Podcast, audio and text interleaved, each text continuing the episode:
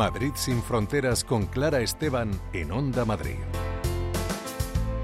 Hola, ¿qué tal? Te damos la bienvenida a este espacio de Onda Madrid reservado al presente y al futuro de nuestro planeta y de quienes lo habitamos. Comenzamos.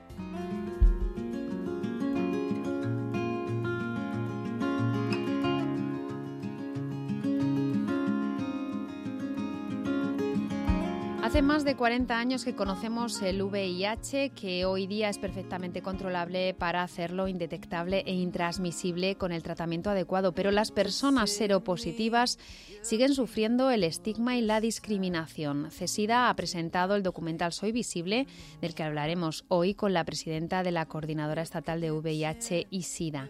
Además, nos acercaremos al proyecto Afromayores, un homenaje a las personas negras que tienen más de 65 años en España que han abierto paso a las nuevas generaciones y cuyo legado es importante conocer y conservar. También hablaremos con la fundadora y directora de la compañía de teatro Yeses, Elena Cánovas, sobre la historia de este proyecto cultural en el que han participado más de 600 mujeres reclusas a lo largo de su historia.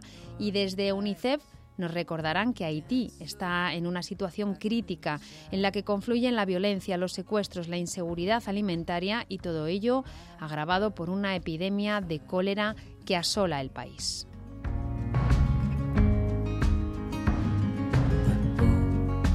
El 19 de noviembre de 2022 se celebró en Madrid la primera marcha mundial de personas con VIH con el nombre de Pride Positivo. De lo que no se habla no sale a la calle, se supone que no existe.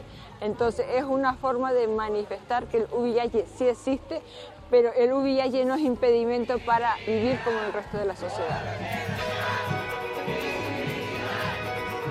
El Pride positivo consiste en reivindicar, pero reivindicar con alegría. Una de cada 300 personas española tiene VIH y casi nadie conoce una persona con VIH. Esto es muy importante porque es la primera vez que muchas personas que vivimos con VIH nos vamos a visibilizar todas juntas.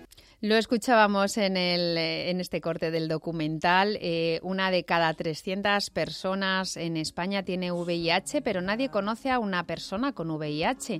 El estigma hace que esas personas no salgan del armario de esta eh, enfermedad y se perpetúe la discriminación. Soy visible es un documental de CESIDA sobre ese primer Pride positivo, acto que ha tenido el pasado mes de octubre una segunda edición y que marca el camino a seguir en la lucha contra el VIH y su visibilidad. Eh, Reyes Velayos es presidenta de CESIDA.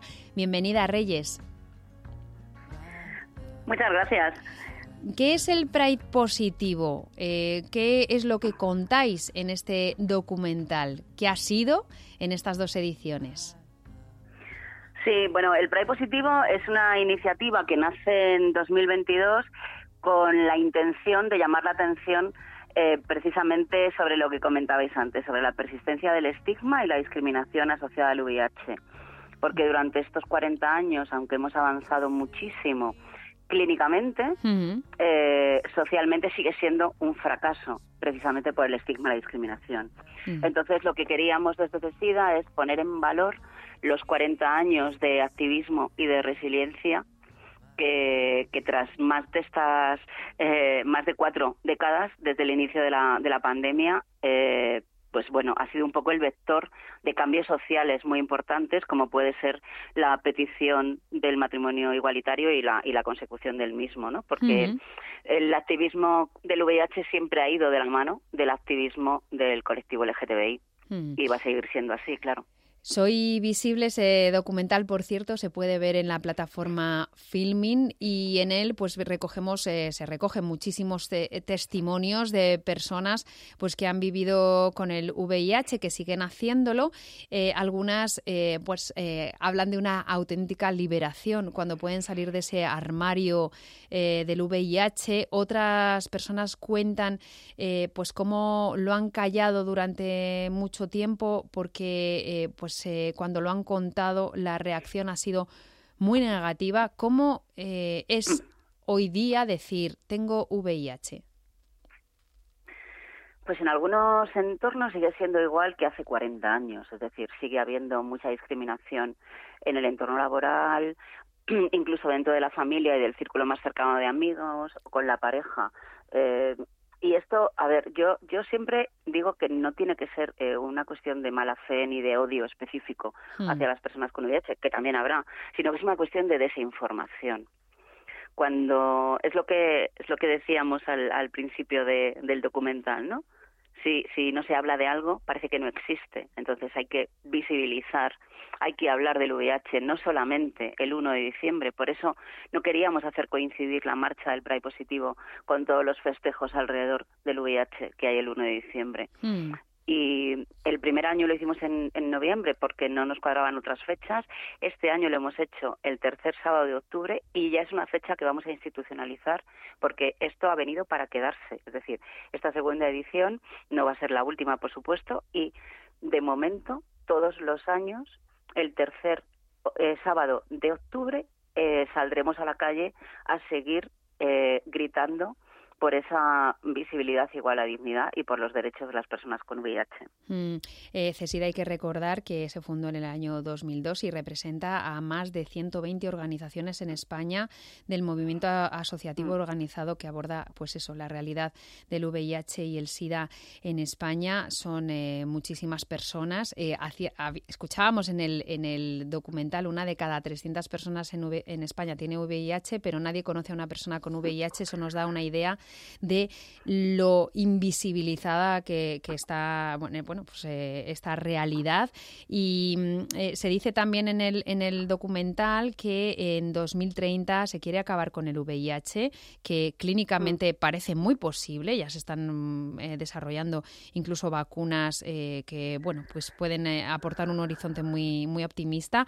Pero también se, se tiene que acabar, porque habrá muchas personas en 2030 que sigan teniendo VIH, como es lógico, con el estigma. Eh, hablabas del entorno laboral, pero también mm, hay eh, mm, algunas, algunos vetos administrativos ¿no? De, mm, para las personas con VIH.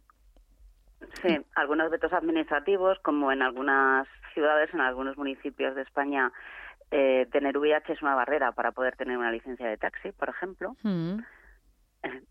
Todavía, en 2023. ¿eh? mm, Es decir, eso sigue siendo mm, falta de información, los protocolos no están actualizados y se sigue metiendo el VIH como una enfermedad infectocontagiosa en el mismo saco que el resto de enfermedades infectocontagiosas cuando es una enfermedad infectotransmisible. Con lo cual, si conocemos las vías de transmisión, de transmisión del VIH, eh, no tiene por qué haber ninguna barrera ni ningún veto administrativo. También nos encontramos con mucho estigma y mucha discriminación y esto nos parece bastante terrible en el entorno sanitario. mm.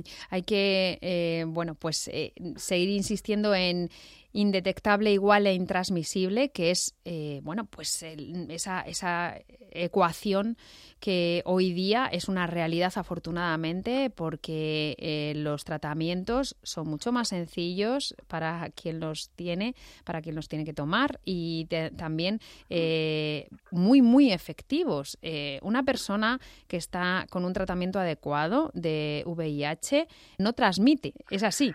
Sí, efectivamente. Sí, sí, es así. Lo- los tratamientos ahora mismo hacen que la mayoría de las personas, nunca podemos generalizar, porque cada persona hay que tratarla de forma individual y con sus características y sus necesidades, pero en la mayoría de los casos, a los pocos meses de tomar el tratamiento, eh, este tratamiento consigue que la carga viral del virus sea indetectable, lo que hace que el virus sea intransmisible. Es decir, esto da una calidad de vida a las personas. eh, increíble que antes no tenían con los tratamientos, con los tratamientos eh, anteriores, ¿no? Entonces, es lo que te decía. Clínicamente hay unos Mm. avances impresionantes que hacen que el VIH se haya convertido en algo crónico, pero socialmente nos falta pues eso, llegar al cuarto objetivo de ONUSIDA para 2030, que es la calidad de vida y el cero estigma y discriminación. Mm. Eh, tenemos además, eh, acompañando lo que es el tratamiento del VIH, algunas otras herramientas eh, médicas muy, muy, muy importantes, como son la PrEP, eh, como es, es, es un- una profilaxis preexpositiva que está dando unos resultados magníficos, que es una medida para cortar mm, la transmisión de la, del VIH y que lamentablemente también está siendo objeto de pues em, de bulos, de, de, cuestiones que, que, empañan ¿no? Eh, también el uso de la, mm. de la PrEP. ¿Qué, ¿Qué, es la PrEP y, qué es lo que está pasando con ella? Sí, la, la PrEP, el, eh, la profilaxis preexposición para el VIH consiste en utilizar los tratamientos antirretrovirales como una, eh, un método preventivo para, para el VIH. Entonces, eh, lo que conseguimos con la PrEP es que tomando una pastilla diaria para las personas que cumplen determinados criterios, si tienen alguna exposición al virus del VIH, eh, no permanezca, vamos, no, no entre en su organismo. Entonces, esto forma parte de lo que se llama la prevención combinada, porque no solamente la PrEP, es decir, para tener una buena salud sexual y una buena salud en general, hay que combinar la PrEP con el uso de preservativos, con el uso de lubricantes, hacerte pruebas de VIH y de ITS cada cierto tiempo en función de la vida sexual que tengas, cuanto más activa sea, pues la recomendación es hacerte pruebas de todo de todo tipo de, ITS y de VIH cada seis meses y con esto se consigue una vida sexual mucho más sana eh, para la persona y para sus, sus contactos. Entonces, es muy triste que algunos medios de comunicación eh, sigan abordando la PrEP como, como algo eh, discriminatorio y estigmatizante, en este caso, hacia el colectivo LGTBI y hacia las personas con VIH, como nos encontrábamos hace dos semanas, que además coincidía el titular con nuestro Congreso y con, y con la marcha del Pride Positivo, con el titular del mundo en el que hablaba de la pastilla azul de los gays que dispara las ITS. Es decir, no podemos consentir de ninguna manera que los medios de comunicación, además medios de comunicación que pueden ser serios, nacionales e internacionales, hablen de una eh, evidencia científica de esta forma, poniendo el dedo en el colectivo LGTBI, en las personas con VIH, señalando a personas como culpables de que se disparen las ITS. Y además, evidentemente, tergiversando toda la información que daban los clínicos que aparecían en este, en este artículo, ¿no? Mm. Entonces, enseguida hemos pedido explicaciones y y una rectificación. No hemos tenido ninguna respuesta y bueno, pues hemos sacado una nota de prensa junto con, con la FLGTB para, para intentar desmentir esto y por ejemplo y por lo menos poner el dedo y, el punto de mira donde tiene que estar, no en el bulo sobre la PrEP, mm. porque además estaba lleno de datos incorrectos, antiguos y que no tenían ningún tipo de sentido. Porque la PrEP además está muy está avalada eh, totalmente avalada científicamente, está implantada como un tratamiento eh, bueno pues eh, muy eficaz como estamos diciendo en muchos países, incluido en España. Eh, y, bueno, pues eh, que ya lleva mucho tiempo eh, demostrando su mm. eficacia, ¿verdad? Mm. Sí, sí, se incluyó en 2019 dentro del Sistema Nacional de Salud, precisamente para prevenir la infección por el VIH, porque la evidencia científica es que reduce en más del 90% la, la probabilidad de adquirir la infección por este virus. Entonces, este tipo de noticias lo que hacen es cargar la culpa sobre el individuo, cuando el problema real es la falta de cribado que hay y de seguimiento del paciente y esto es por el debilitamiento del sistema sanitario público y las largas listas de espera que hay para acceder a la PrEP, para hacerse pruebas y para mm, que las personas mm, puedan cuidar de su salud sexual, que es algo que parece que, que todavía no hemos llegado a ese punto en, mm. este país. Perdiendo de vista lo, verdaderamente importante, Reyes, perdona, eh, que es eh, que tenemos que atajar esta, esta enfermedad, que tenemos que erradicar el VIH eh, que es mm. una cuestión de salud eh, y, y, llevándola a otro terreno, eh, pues con bueno, pues con estas consecuencias, ¿no? Estigmatizantes.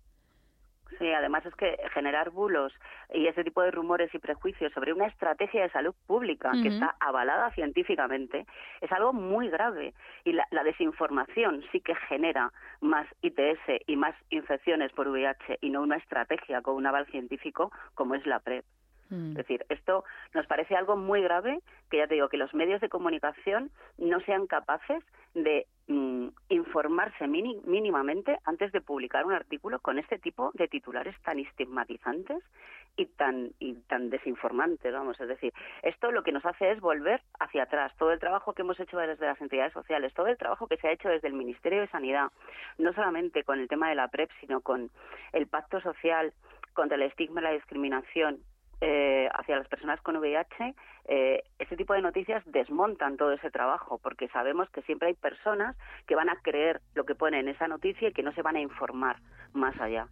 La información y la visibilización, Reyes, eh, son las dos herramientas con las que vamos a acabar con el estigma y con la, con la propia enfermedad, con el VIH en 2030. Sí, sin duda la, información y, la visibilidad. Por eso, eh, como mínimo, vamos a continuar con el Pride positivo hasta el 2030. Espero que después del 2030 ya no sea necesario porque hayamos conseguido ese cero estigma y cero discriminación hacia las personas con VIH. Pues eh, quien quiera eh, saber cuál es la realidad del VIH a día de hoy y cómo mm, impacta el estigma en las personas que, tienen VIH y, SIDA, eh, puede echarle un vistazo eh, a este documental fantástico, Soy Visible, con, testimonios, la verdad es que, bueno, pues eh, muy impactantes y que se puede ver en Filming. Estamos empezando a escuchar eh, hablar del Pride positivo, pero seguro que dentro de muy poco todo el mundo sabrá lo que es. Reyes Velayos, presidenta de CESIDA, muchísimas gracias. Muchísimas gracias a vosotras por darnos la oportunidad de contar un poquito esta campaña para, para luchar contra el estigma y la discriminación, de verdad. Un, abrazo. Un abrazo.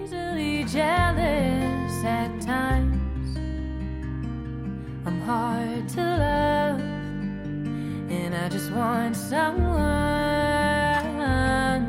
to try.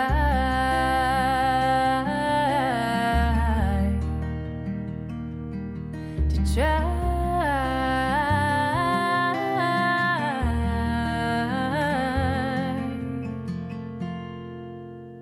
I want someone.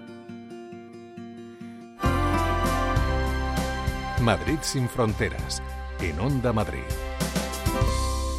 Micros, cascos, acción. ¿Te sabes algún diálogo de alguna película de memoria? sé diálogos de todas las películas de Disney de memoria y de todas las películas de Star Wars de memoria. Son Carlos Honorato y Manuel Martínez Velasco. Los sábados a las 11 de la noche y los domingos a las 10 hablan de cine, series, bandas sonoras, anécdotas cinéfilas. Hay una anécdota maravillosa de don Mariano Zores, esto me lo ha contado a mí, y nada más llegar dice, la cámara ahí. Un programa con rigor. Todas las películas que tienen una V y una B son buenas películas. ¿Por qué? Porque son las iniciales de visto bueno. Última sesión en Onda Madrid. Corten. Uf, ya no tengo tiempo para nada. ¿Tú cómo haces para seguir siempre de aventura? Fácil, con mi nuevo Nissan X-Trail, híbrido y muy espacioso, con hasta 7 plazas, desde 335 euros al mes, con la libertad del renting flexible de Nissan. Nissan X-Trail híbrido, tu familia, tu aventura. Descúbrelo en la red de concesionarios Nissan de Madrid. Madrid sin fronteras, en Onda Madrid.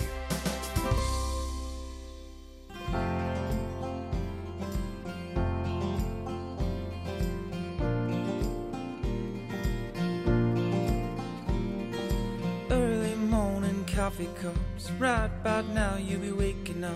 It's scarves and beanies. It's cold in Berlin. Caught up with the family. Rediscovering memories. Bedroom ceiling wide Vamos a acercarnos ahora a un proyecto llamado Afro Mayores que tiene como protagonistas a las personas negras mayores de 65 años en España, que quiere dar a conocer sus historias y su legado tan valioso para las siguientes generaciones. Afro Mayores es una exposición itinerante entre muchas otras cosas, vinculada a Espacio Afro, del que ya hemos hablado en otras ocasiones en Madrid sin Fronteras, e impulsado por tres personas afrodescendientes. Eh, Logan Leye Adam es una de ellas. Logan, bienvenido. Hola, muchísimas gracias, Clara. Es una de las, de las tres personas que impulsó a Afromayores. Eh, háblame de, de, quiénes sois, eh, de, de, ti y de las otras dos personas que, que eh, integran Afromayores, que son eh, José Ollono en Galo y también eh, Lucía en Bomío, a la que seguramente, bueno, pues muchas, muchos de nuestros oyentes pues conocen perfectamente porque es una reportera de televisión española, entre otras muchas cosas, una periodista, bueno, pues muy conocida. ¿Quiénes sois, Logan? Bueno, yo voy a empezar por mí. soy Logan, soy fotógrafo. fotógrafo videógrafo, me dedico a la, sobre todo a la, ¿cómo se dice eso? a retratos a nivel de fotografía y también eh, iluminador de eh, escenográfico en teatros. Y bueno, Lucía en Bomio todo el mundo la conoce. Eh, no sé si haceros su, su currículum, ya que es famosa. y José, José es nuestro compañero. Él es em, técnico de broadcasting, como eventos de las Olimpiadas, eh, eventos deportivos. Y bueno, nos hemos unido todos afrodescendientes porque queremos hacer un homenaje a nuestros mayores. Eh, ¿Y en qué momento sucede esto? ¿Cuándo os juntáis eh, los tres y, y pensáis, bueno, tenemos aquí una generación que, que, bueno, pues ya tiene cierta edad y tiene muchas cosas que contar, muchas experiencias y que abrieron paso para las siguientes generaciones. Si hay que, si son eh, poco visibles las personas mayores en general, las personas negras mayores, pues eh, mucho más, ¿no? ¿Cómo, ¿Cómo fue ese momento?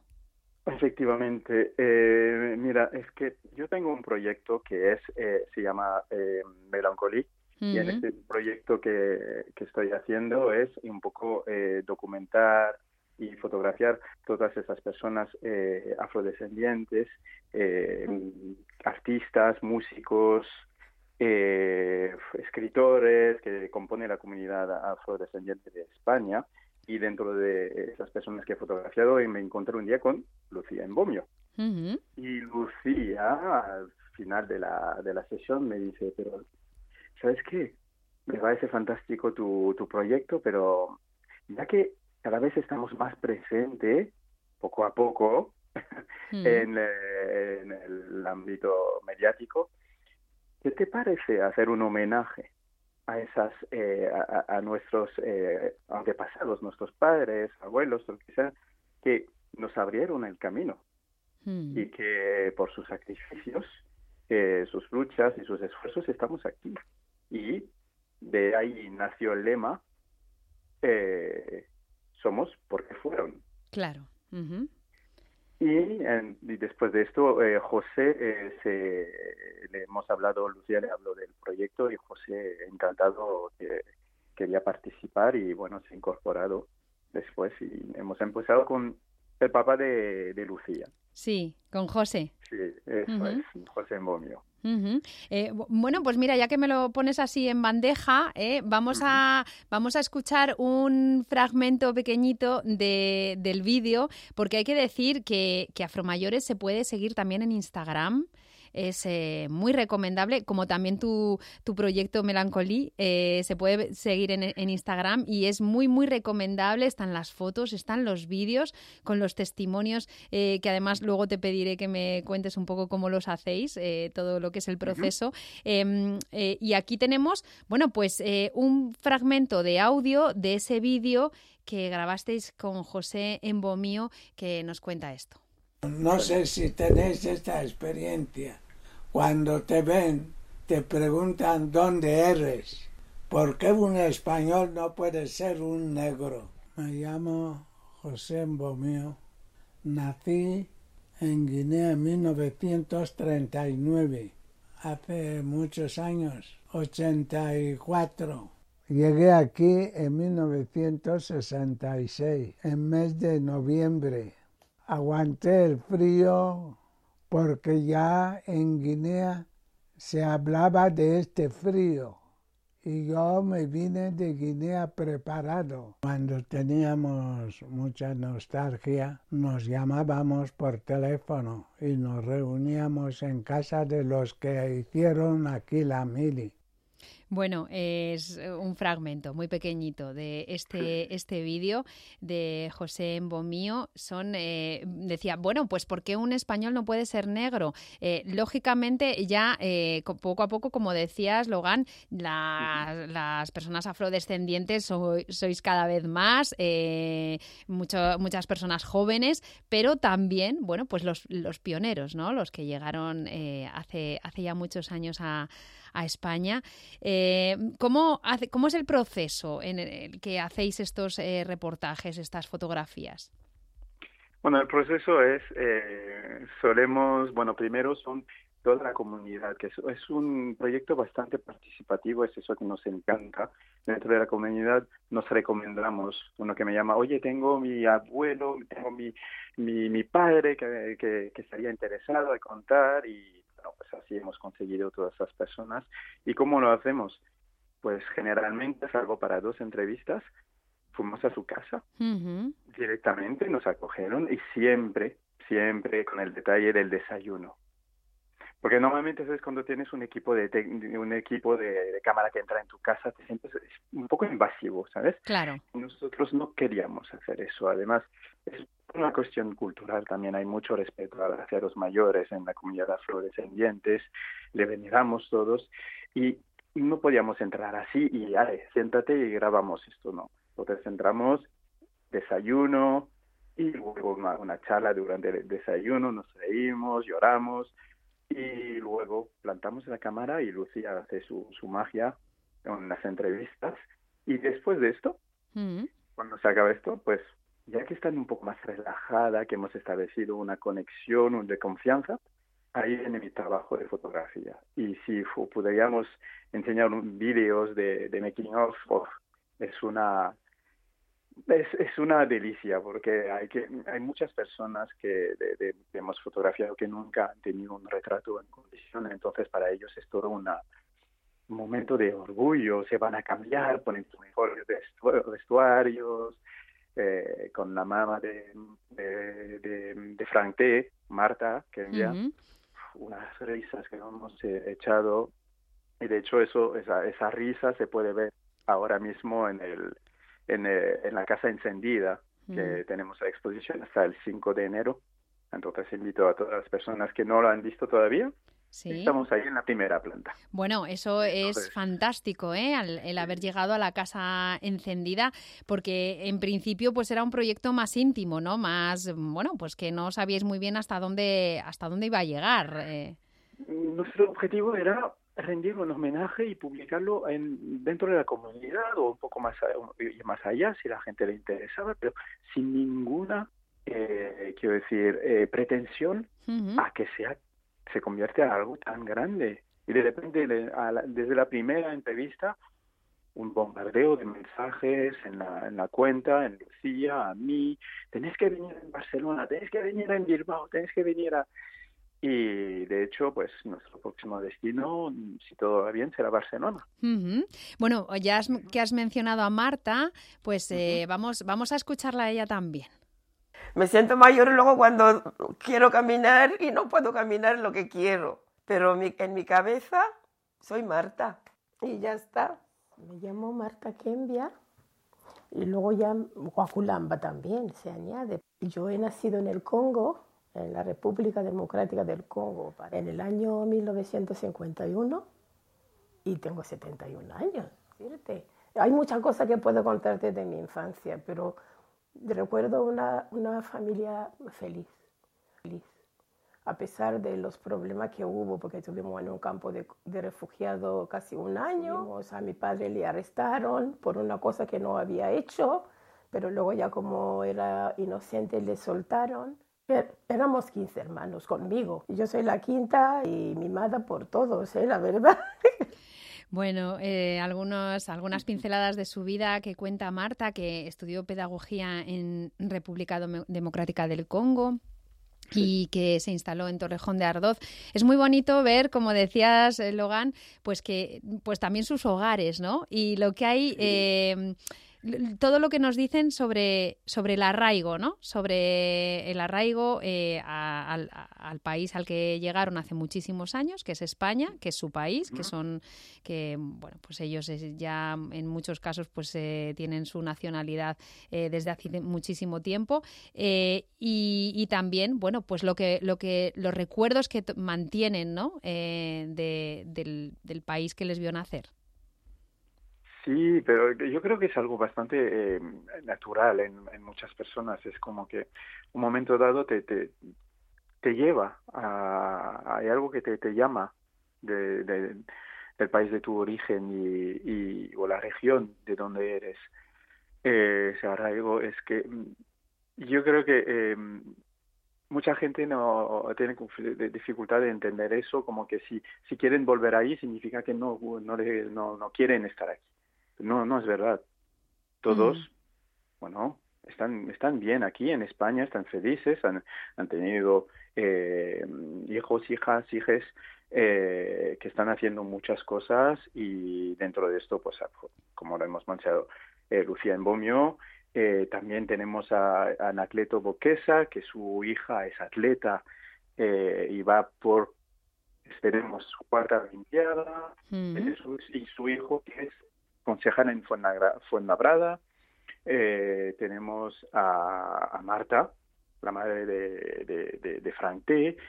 Todas esas personas es que esos, son, claro que están, están bien aquí, quiero decir, es que les gustan estar en España, pero también tienen esas, esta conexión también con el país y hay unos que, por cuestión política, y el estado del país de, son, de su proveniencia no pueden volver hmm. y otros que no dicen, bueno, yo estoy bien aquí.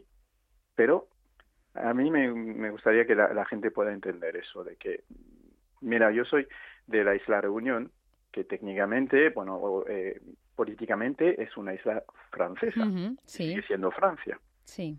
Pero mis padres, que han pasado toda su vida en París, pues eh, ya cuando se jubilaron, cogieron un avión y han vuelto a la isla Reunión. Porque es tus tus raíces, tu cultura te, te, vuelve a llamar.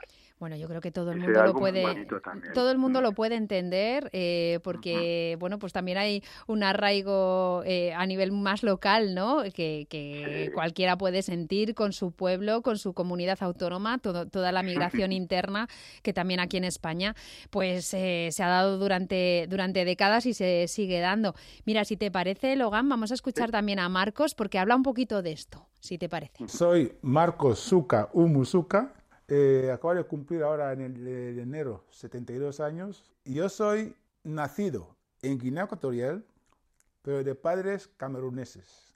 Ya no tengo esa, esa cosa de, de soy de. Soy de muchos sitios. Yo en Guinea, pues mis padres no tenían dinero. Pero no, no recuerdo una infancia infeliz. Sobre todo que mm, todos más o menos vivíamos de la misma manera. Tenía mis dos camisas, mis dos pantalones, cuando uno se sucedía lavaba y me ponía otros y sinceramente no, no echaba en falta nada. Bueno, pues esta es eh, la voz de, Marcos. Son eh, voces todas ellas que, es una delicia escuchar con todas las eh, historias que tienen que contar, con todas las lecciones de vida. ¿Qué significa para, para las generaciones más jóvenes de afrodescendientes aquí en España todo lo que, lo que cuentan las personas mayores? Bueno, lo que significa para ellos, se lo hemos visto cuando hemos hecho visitas a colegios. Mucha, muchos niños hacen muchas preguntas eh, sobre su vida, sobre si, ay, si ellos, eh, ¿qué, tipo de racismo han vivido? Si todavía incluso preguntan si, si el racismo todavía existe. Eh, y, y, le decimos, bueno, pues igual ellos han vivido otro tipo de, de, racismo en su, en su época, pero sigue ha cambiado un poco la forma. Pero eh, para ellos esas cosas es lo vuelvo a, sobre todo a niños afrodescendientes hay mucho respeto eso es cultural en, nosotros es que tenemos un un respeto profundo a los mayores yo cuando estábamos, lo, lo, contaba a Lucía cuando estábamos en, entrevistando, entrevistando a, a, a, nuestros mayores, me sentía como en mi en el pueblo en la reunión cuando mi, mi abuelo mi abuela se sentaba y nosotros todo alrededor y nos comen, nos contabas sus historias una anécdota divertida triste eh, un poco de nostalgia o nos burlábamos de otros o lo que sea es como pero todos ahí sentados. Hay mucha veneración para las personas mayores. De hecho en mí en mi tierra no casi no existe eh, casa de, jubilación, de residencias de mayores. Porque siempre vas a tener una persona de la familia que va a cuidar. Si se ha quedado en casa, pues cuida de, de, de, de, de tu padre o de, de, tu padre. O si no, y nos juntamos todos para, eh, ¿cómo se dice eso? Hacemos un tipo de bote para poder pagar una enfermera, un fisio, que mm. vaya a visitar a, a, los padres o los abuelos eh, y que se, se, ocupan de ellos. Pero mm. muchas veces estamos siempre con ellos. Es que es algo que no podemos eh, eh, eh, negar es que somos muy, muy, muy de, mm.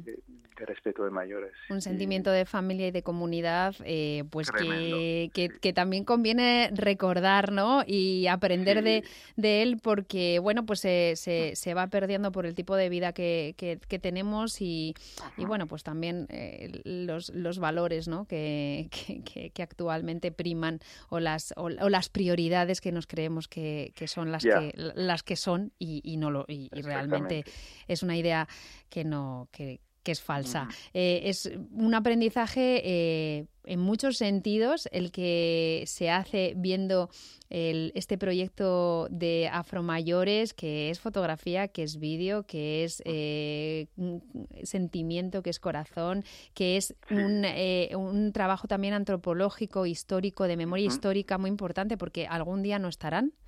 Y, gracias a, este trabajo, pues eh, seguirán estando de alguna manera, Logan. Sí, estamos muy, muy orgullosos de esto. Por lo menos es que nunca haber visto, no sé si, espero que si veis los vídeos de cuando ellos se ven después en fotos en la Casa Encendida o en el eh, Centro Municipal de las Artes de Alcorcón, es una emoción verse. Nunca se imaginaban verse mm. ahí en esos lugares y nosotros somos muy orgullosos de, de hacerles rendir ese homenaje precioso.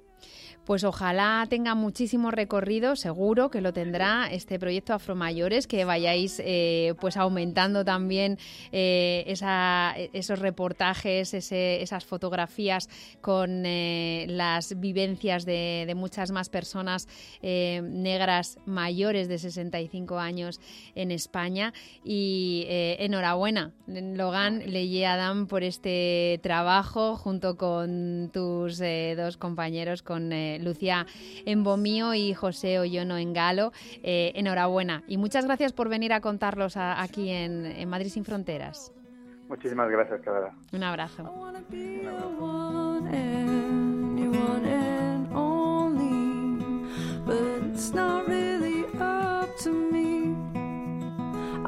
tell you everything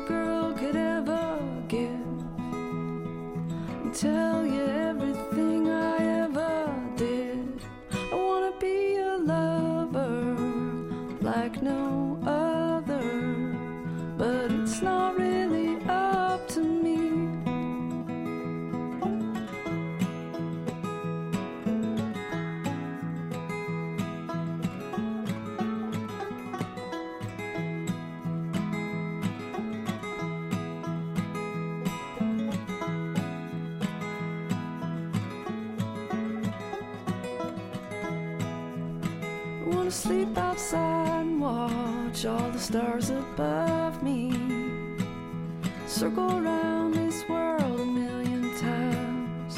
I wanna sleep outside and watch all the stars above me circle around this world with you. I wanna give you everything a girl could ever give. Madrid sin fronteras en Onda Madrid. Todos los sábados y domingos, de 9 a 10 de la mañana, Fórmula Salud. El programa que mejor te cuida. Fórmula Salud, con Alipio Gutiérrez y Luis Sinde en Onda Madrid. Uf, ya no tengo tiempo para nada. ¿Tú cómo haces para seguir siempre de aventura? Fácil, con mi nuevo Nissan X-Trail, híbrido y muy espacioso, con hasta 7 plazas, desde 335 euros al mes, con la libertad del renting flexible de Nissan. Nissan X-Trail híbrido, tu familia, tu aventura. Descúbrelo en la red de concesionarios Nissan de Madrid. Madrid sin fronteras con Clara Esteban. Don't belong here. It's your broken heart I hear. And please, don't stand there with your wrists and your ankles bare.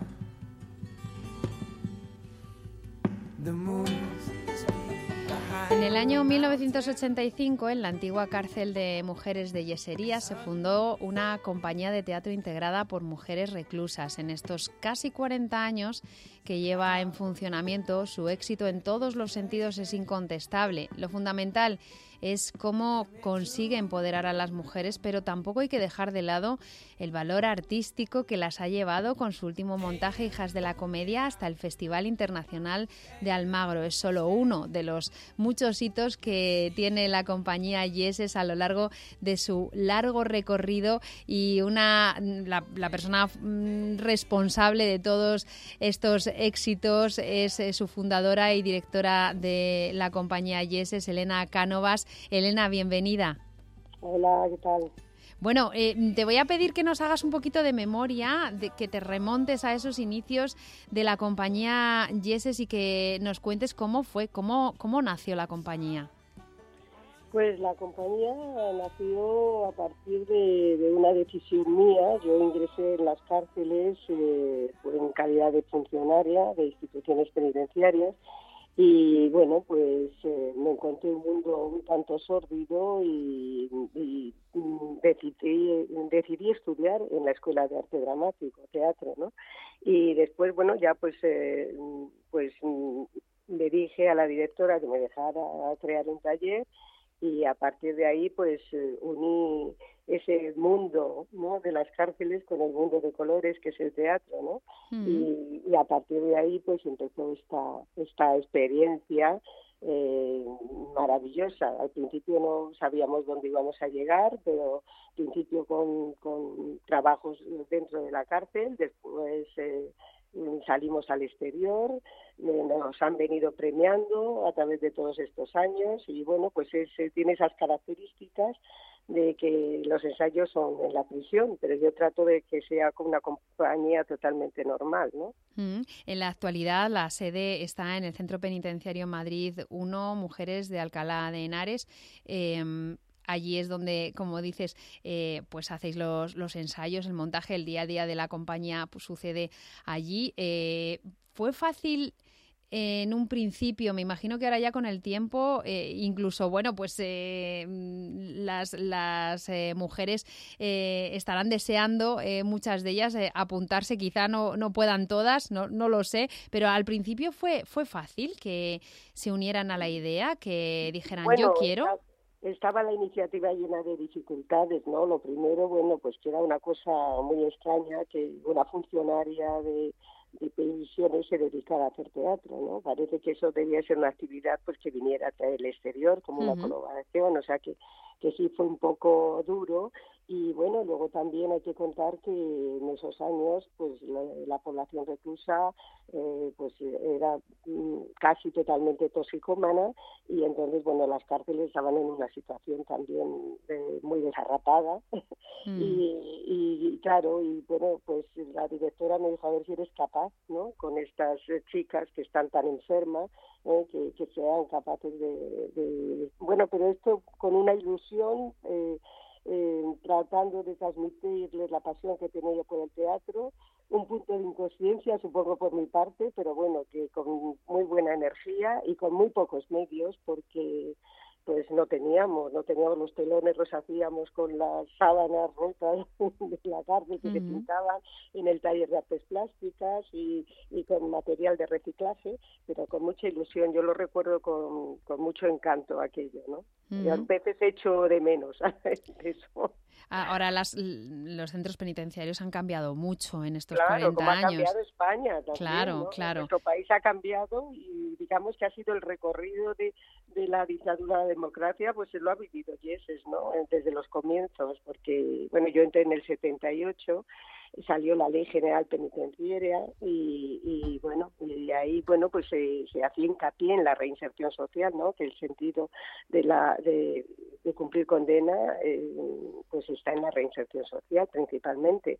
Y bueno yo creo que el teatro en ese sentido es un arma muy poderosa no de transformación en positivo. Uh eh, a lo largo de estos 40 años, claro, luego habéis eh, salido, o sea, ha salido la compañía al exterior. ¿Cómo son esas salidas? Eh, ¿Cómo eran y cómo son esas salidas? Eh, porque, claro, mm, parece que, que pues si está una cumpliendo condena en la cárcel, pues tiene muy, muy limitada su, su movilidad, pero habéis ido por todas partes sí. y habéis hecho giras muy grandes. Sí, las primeras salidas eran espectaculares, digo, pues lo, lo, llamativo de la situación, ¿no? Que salieran unas presas a subirse a un escenario a actuar en un escenario libre. Entonces yo supongo que cuando lo comunicaron, porque claro, salían custodiadas, uh -huh. salían esposadas y claro, pues eh, lo comunicaron a, a, la Guardia Civil, ¿no? Que las tenía que transportar, pues se quedarían un poco sorprendidos. Pero bueno, luego ya como todo, ¿no? Ya um, la directora general de la mujer, entonces Asunción Miura, nos llamó para incluirnos en, en los actos que organizaba con ocasión del Día Internacional de la Mujer y a partir de ahí ya hicimos una salida sistemática. Nosotros hacíamos una gira por la por la Comunidad de Madrid y eso fue bueno pues eh, maravilloso. Previamente ya hicimos una salida con ocasión de una obra de teatro que hicimos sobre cárceles de mujeres, se tituló Malvacío. Eh, fue premio César Calderón de la Barca del Ministerio de Cultura y también eso bueno pues fue fue un bombazo también en el exterior, ¿no? Nos atrevimos a hablar sobre la cárcel y, y sobre el sistema que, que, había, bueno, pues siempre con un afán constructivo, desde luego, de, de que se mejoraran las cárceles, ¿no? Mm. Pero sí que fue un momento duro también, claro, un antes y un después. Porque eh, habéis hecho textos eh, preexistentes, pero también habéis hecho muchos textos originales. Sí, sí, nosotros eh, desde el principio construíamos nuestros propios textos. Ese, bueno, fue premiado y, y, además que habláramos de cárceles, ¿no? Pero después hemos seguido una línea también eh, de creación de textos, eh, pues textos, eh, pues sino, aparte de que es un grupo cañero con mucho sentimiento sobre la justicia social, mm. pues eh, nos, nos, avalaba la Dirección General de la Mujer, o sea, que un grupo feminista, no solo sí. por esta forma uh -huh. de mujeres, sino porque lanzábamos y esto, bueno, pues también con el tiempo eh, el humor eh, aparecía eh, y nos dimos cuenta de que también con humor se pueden lanzar mensajes, ¿no? Eh, para, para, construir una, una sociedad mejor. Hijas de la comedia es, como decimos hasta ahora, el, el último montaje de, de, Yeses con el que habéis ido al Festival Internacional de, Al, de Almagro. Eh, ¿Cómo es Hijas de la comedia y, y qué acogida tuvo pues en este festival que es, que es tan emblemático? Bueno, Hijas de la Comedia es una obra también feminista, como no podía ser de otro modo, uh -huh. eh, pero está ubicada en el siglo XVII. Ya sabes que para estar en el Festival eh, de Teatro Clásico de Almagro, pues eh, hay que por lo menos ubicar, ¿no? Ubicar la, la, obra en esos tiempos. Y es una compañía de comediantas que, bueno, pues que quiere hacer teatro y no le dejan. Mm. Una tiene un problema con el marido que la persigue, luego, bueno, pues eh, se han cerrado los teatros y luego, bueno, pues que la mujer estaba, si, si todavía lo está, pues te puedes imaginar la discriminación, ¿no? Y más siendo, siendo cómica, ¿no? Y, y, bueno, pues eh, la obra empieza en el Olimpo, ¿no? Cuando Ovidio se, eh, Venus recibe la visita de, del poeta Ovidio que le cuenta que, que bueno que, que, sus obras que las ha escrito para mujeres no son representadas por ellas que, que no llegan a ellas no y, y, entonces bueno pues Venus con él deciden bajar a la tierra llegan a Madrid el centro de operaciones y allí se insertan en esta compañía en esta compañía de mujeres que quiere hacer teatro. A partir de ahí ella se desarrolla una serie de vicisitudes y, y, bueno, y es muy divertida, es musical, ¿no? Eh, es una obra estupenda que, que, ha tenido mucho éxito en el Teatro Pavón y por supuesto lo tuvo en el Festival de Almagro. Ya estuvimos el año pasado con otra obra de esta misma autora, Julieta Soria, que se titulaba Descalzas y, y hablaba eh, sobre Teresa de Jesús, ¿no? que era la protagonista. Entonces, bueno, a ella les hizo una ilusión vestirse de monjas y, y además decían, bueno, si nosotras de enclaustramiento sabemos bastante. Claro, claro. Esa... meter en situación, Exacto, eso para la, el desarrollo desarrollo actoral es, eh, era interesante también. Sí, sí, sí, era muy gracioso porque una de los ensayos se, estiraba mucho, ¿no?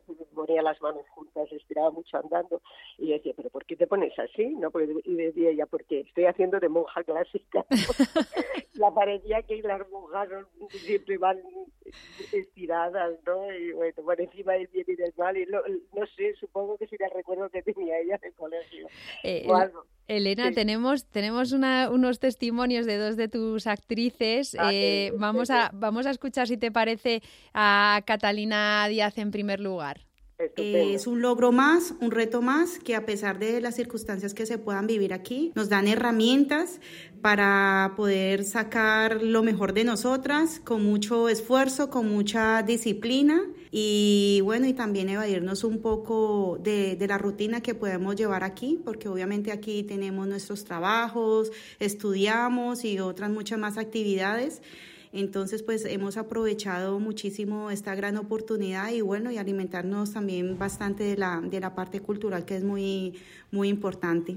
Bueno, alimentarse culturalmente eh, es eh, Catalina Díaz, una de las actrices, y también tenemos eh, unas palabras de Eva María Saelices. Vamos a escucharla a ella. Mi paso por el teatro ha sido, después de dos años y medio que llevo aquí, eh, una experiencia súper bonita, llena de, de muchas alegrías, muchos sacrificios, una experiencia personal muy grata, el salir de la rutina diaria de aquí del centro, una experiencia que aprendemos muchísimo y muy contenta al ver también la respuesta del público, que ha sido un éxito. Bueno, hay que decir que tanto Catalina como Eva María eh, nos han eh, contado que eh, lo más importante de, la compañía es Elena Cánovas, que la impulsa, que la dirige y que les da la oportunidad eh, con ese trabajo impresionante, pues de, de, eso, de acercarse a, la cultura y que de pronto pues eh, salir de, pues de la de la mm, de lo que se supone cumplir una condena ¿no? en, un centro penitenciario. Eh, esta es una parte fundamental de Yeses, es la razón de ser. Eh, ¿Qué es para ellas participar? ¿Qué es lo que tú has visto durante todos estos años? ¿Cómo ellas eh, se implican y se comprometen con el proyecto? Bueno, al principio eh, no tienen mucho conocimiento de lo que supone el teatro, porque para, para cualquiera decir vamos a hacer teatro parece que vamos a disfrazarnos y, vamos a, reírnos un poco los ensayos, pero claro, eh, mm, cuando llevan un tiempo se dan cuenta de que es un trabajo serio y duro, que, que la creación no siempre es fácil y que ellas tienen que hacer un esfuerzo de, concentración y de memorización del personaje y, y eso ellas la mayor parte de ellas eh, cuando entran ahí se caracterizan por por, por la desorientación una desorientación muy profunda también de sus propias vidas. Entonces eh, meterse en, este trabajo pues es un trabajo duro pero claro tiene tiene su satisfacción no y sobre todo porque ellas se van dando cuenta de que van creciendo no mm. eh, tienen el apoyo también de actores profesionales que, que entran a trabajar con ellas que suelen hacer los papeles masculinos y porque yo en esa idea de hacer una compañía normal, pues lógicamente ya no iban a hacer de, hombres, ¿no? Y, mm. bueno, pues eh, yo creo que se crea un clima ahí de creación intenso y, y, ellas, pues, ellas ven esa propia transformación. Yo procuro que el trabajo le termine, quiero decir que no se quede en unas clases de expresión corporal y un poquito de teatro, una cosita, ¿no? Sino que entren en un trabajo importante que va a salir al exterior, que va a competir con otras compañías profesionales y que tienen que estar a la altura. Y, y ahí se tienen que apuntar. Entonces los principios, pues digamos que son un poco duros hasta que se, se centran. Algunas, pues tiran la toalla, claro. Uno dice, bueno, ¿y qué haces? ¿Las eliges? No, yo no las elijo, son ellas las que se eligen si quieren seguir. Además, bueno, como el teatro es la madre de todas las artes, no necesariamente tienes que estar en el escenario, puedes, si te gusta el teatro, pues colaborar en, en muchas facetas, muchas áreas, puedes buscar unas músicas, hacer unas bonitas luces, eh, eh, ayudar entre, entre cajas, eh, que también van algunas y ayudan a las otras, o sea, que se crea ahí un clima importante y, muy democrático, porque todas somos importantes ahí. Bueno, eh, la compañía Eh, tiene 40 años casi a, sus espaldas. Eh, bueno, pues ya es toda una, una institución, una referencia eh, un ejemplo de lo que debe ser, pues eso, eh, los centros penitenciarios donde eh, haya una oportunidad también de acercarse al enriquecimiento, a, la cultura y, y, más esta actividad, ¿verdad? Que es una actividad que conecta con el exterior, porque claro, como las cárceles pues son edificios cerrados, digamos, que no pasa uno por hmm. allí y entra, pues resulta que no sabes, no sabes, ¿no? Muchas veces, bueno, y luego, tenemos la imagen terrible de las películas, ¿verdad? Eh, esto, desde luego, sin, sin pensar, desde luego, que la, que la que la pena privativa de libertad ya es suficiente, ¿no? O sea, que a uno mm. le castigan y privan de libertad, pero no otra serie de privaciones, ¿no? Mm. Eh, ¿Qué es lo que hay? Tiempo, tiempo para crecer, tiempo para, para, para enriquecerse con actividades ¿eh? que muchas veces pues no tenemos fuera, ¿eh? Ahí no se tienen que trasladar, los talleres están ahí, entonces hay un abanico de actividades para trabajar. Pero vamos, la pena privativa de libertad ya es suficientemente dura, no hace falta cargarla con... Y el Estado no debe ser un Estado vengativo, tiene que ser un Estado que recupere a estas personas. Ese tiempo que sea un tiempo de reflexión y de aprendizaje liberador, como lo dice el mm. teatro. Qué importante también que el público pueda eh, tomar contacto con las personas que están cumpliendo pues esa pena de prisión y derribar estereotipos. Gracias todo a Yeses y, a, su alma, eh, que es Elena Cánovas. Muchísimas gracias, un abrazo fuerte, Elena. A vosotros, gracias. I've been away for so long now. Just can't get to sleep. You've been Soy Lorena Cobas, responsable de emergencias de UNICEF Comité Español. Haití se encuentra en una crisis humanitaria enorme. Estimamos que más de 5.200.000 haitianos, que son cerca de la mitad de la población, necesitan apoyo humanitario, asistencia humanitaria y protección. Esto se debe a varias crisis que se retroalimentan. Por un lado está la inseguridad alimentaria, por otro la violencia que se da especialmente en Puerto Príncipe, que es dramática y ha provocado que más de 200.000 personas, la mitad niñas y niños, hayan tenido que abandonar sus hogares. El aumento de, de casos de secuestro, violencia sexual, trata de personas o tráfico de armas es exponencial. Además, el pasado octubre empezó una nueva epidemia de cólera. Después de tres años sin reportar casos, a finales de agosto de 2023 ya contamos con más de 3.800 eh, casos confirmados y 855 fallecimientos. Si a esto unimos que el, solo el 67% de la población tiene acceso a servicios de agua, saneamiento e higiene eh, básicos, estimamos que la epidemia va a ser más difícil de controlar y que empeorarán los datos. Además, Haití se encuentra en una zona de paso de huracanes y tormentas tropicales y también tiene terremotos recurrentes. Esto con las paupérrimas condiciones del país eh, para enfrentar este tipo de crisis agrava aún más si cabe la difícil situación del país.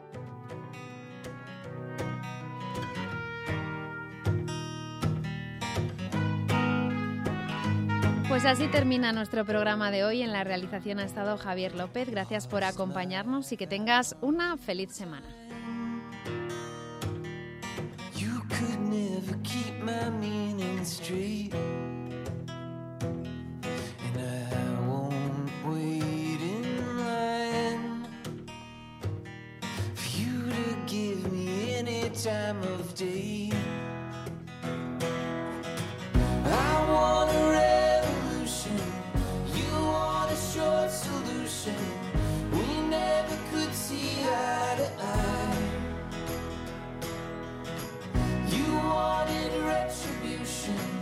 came to the same conclusion.